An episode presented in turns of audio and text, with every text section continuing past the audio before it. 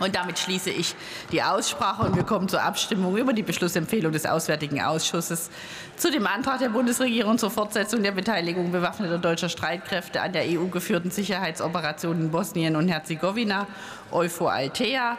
Der Ausschuss empfiehlt in seiner Beschlussempfehlung auf der Drucksache 7390 den Antrag der Bundesregierung auf Drucksache 7075 anzunehmen.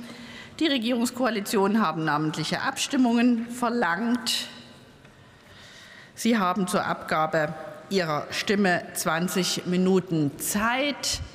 Ich bitte die Schriftführerinnen und Schriftführer, die vorgesehenen Plätze einzunehmen. Ich sehe, dass das gerade erfolgt ist. Und damit eröffne ich die namentliche Abstimmung über die Beschlussempfehlung auf Drucksache 7390. Die Abstimmungsurnen werden um 17.10 Uhr geschlossen. Das bevorstehende Ende der namentlichen Abstimmung werde ich Ihnen noch mal rechtzeitig bekannt geben.